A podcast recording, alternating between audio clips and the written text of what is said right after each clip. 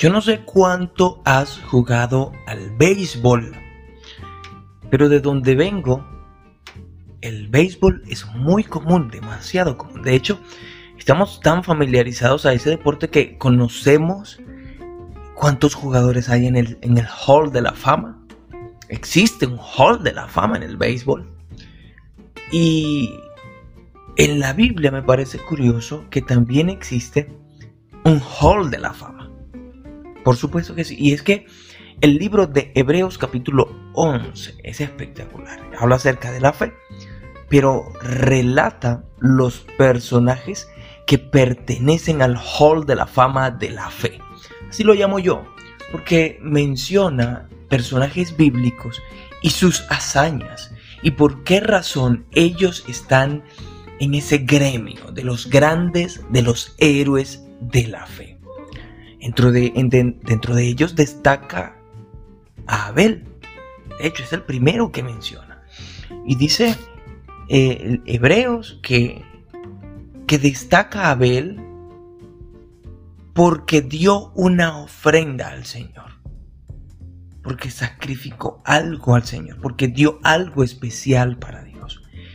Y dice la Biblia claramente de que fue contado como un hombre justo.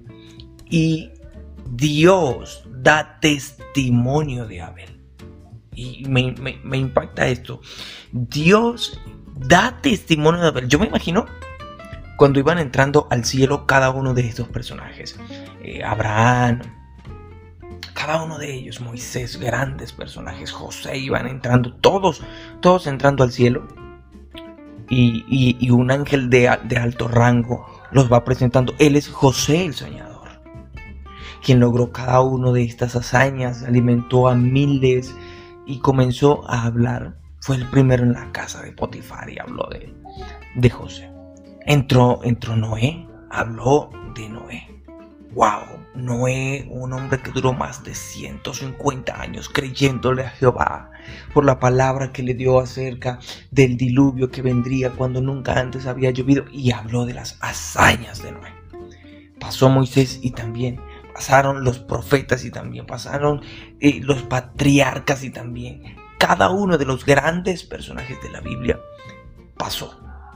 Y cuando iba a, pasar Abel y el ángel iba a comenzar a hablar de Abel y sus hazañas, Dios mismo, Dios mismo detuvo. Detuvo la locución y dijo, ya va, yo lo presento.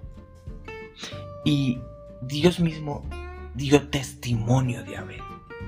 De cómo una ofrenda, de cómo dar puede cambiar la existencia de una persona de su generación, la Biblia dice que hasta hoy se habla de la ofrenda de Abel. Es impresionante. que nosotros estamos muy acostumbrados a recibir. Demasiado acostumbrados, adaptados y deseosos, a veces hasta desesperados por recibir. Cuando entenderemos cuán importante es dar, cuán crucial es dar. Es muy importante. ¿Estás dando tú hoy? ¿Estás ofrendándote para alguien? Para que alguien sea bendecido a través de ti. Para que alguien sea fortalecido a través de ti. Para que alguien sea empoderado e impulsado a grandes cosas a través de que tú te des por el otro. Eso es fe. Hoy yo quiero instarte a que puedas tomar, tomarte el tiempo, sí, ¿por qué no?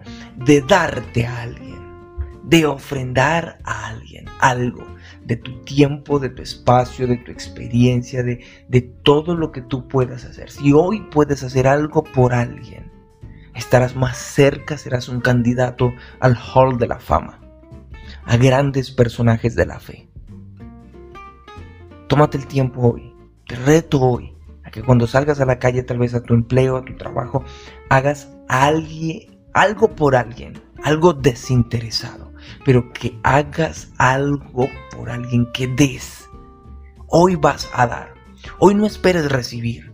Hoy comienza a dar y verás cómo tu vida va a cambiar. totalmente. Para que reflexiones, léete ese capítulo 11 de Hebreos. Es extraordinario. Vas a bendecir, vas a ser bendecido, vas a bendecir muchísimo a otros. Dios te bendiga. Qué genial que pudiste acompañarme el día de hoy. Yo soy Jordan Swart y nos vemos mañana.